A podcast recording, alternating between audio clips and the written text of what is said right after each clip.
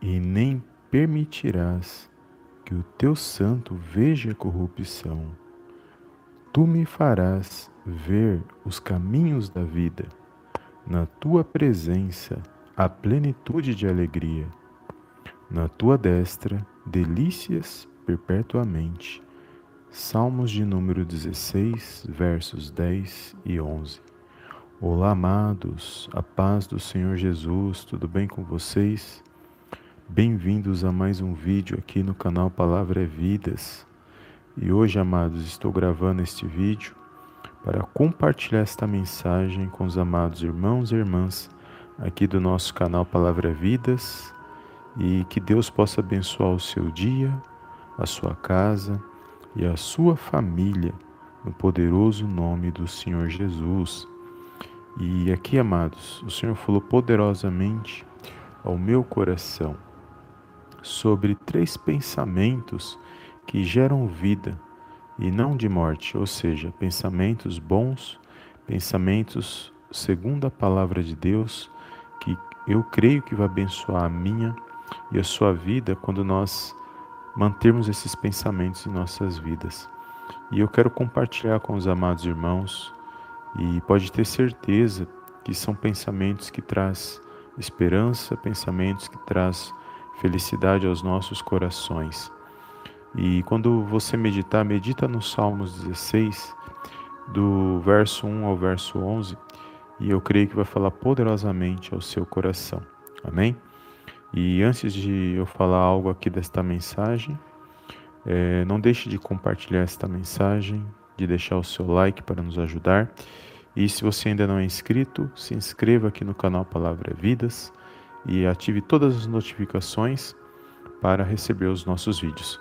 E se você tem Telegram, também você pode nos seguir no Telegram através aqui da nossa descrição aqui do vídeo. Amém? O link do nosso canal no Telegram está aqui na descrição do vídeo.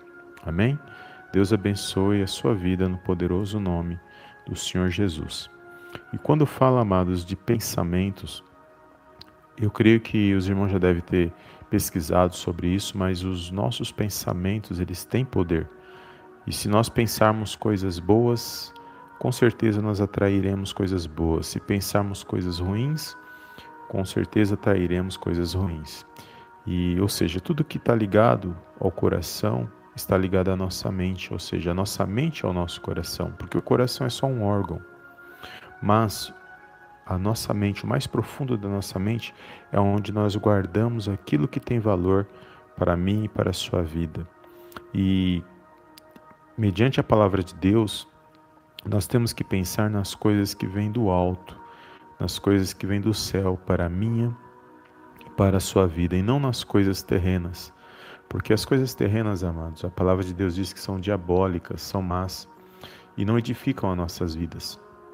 E quando fala de nós termos pensamentos do céu, nós temos que pensar por meio da palavra de Deus.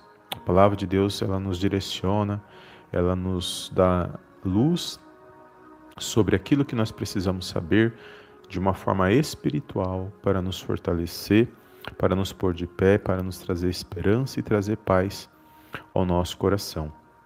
E temos também a revelação de Deus por meio da Sua palavra, temos também a revelação do Filho, do Filho de Deus, que é o Senhor Jesus, Cristo, o Senhor Jesus Cristo, que veio e venceu a morte, venceu todas as coisas, Ele é a luz deste mundo e nos traz vida e salvação por meio da palavra dele e também do Espírito Santo de Deus, a revelação do Espírito Santo de Deus para mim, para a sua vida. Então, o primeiro pensamento, amados, pegando um gancho nisso que eu já falei, o primeiro pensamento é saber que nós temos um Deus e Pai, em quem realmente nós podemos confiar, que está no controle e na direção de todas as coisas. Quando temos esse pensamento, a palavra de Deus diz que nós somos sábios, porque o princípio da sabedoria é temer a Deus. Então, todos aqueles que realmente temem a Deus, que creem em Deus, independente de religião. Não estou falando de religião, estou falando do crente, eu estou falando daquele que teme a Deus. Então, todo aquele que teme a Deus, ele é sábio porque a palavra de Deus diz que é o princípio da sabedoria. Ou seja, você reconhece que você sem Deus não é nada, que há um Criador que criou todas as coisas e pela fé na palavra dele, nós sabemos que ele está nos direcionando e que nada foge do controle das mãos dele, ele sabe de todas as coisas. Amém? E esse pensamento, se nós tivermos esse pensamento, nós seremos abençoados, porque os dias que nós vivemos, amados, são dias conturbados e faz com que nós não creiamos em Deus, faz de tudo para que nós se afastamos da palavra de Deus, para nós não manifestarmos a nossa fé, porque a fé é algo que agrada ao nosso Deus. Sem fé é impossível agradar a Deus.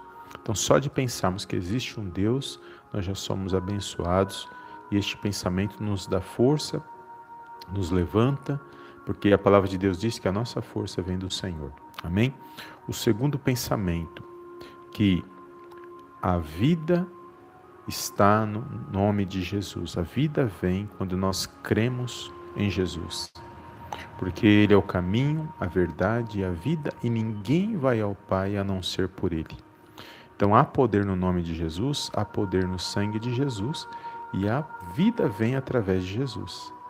Ou seja, Ele venceu a morte para nos trazer vida e vida em abundância.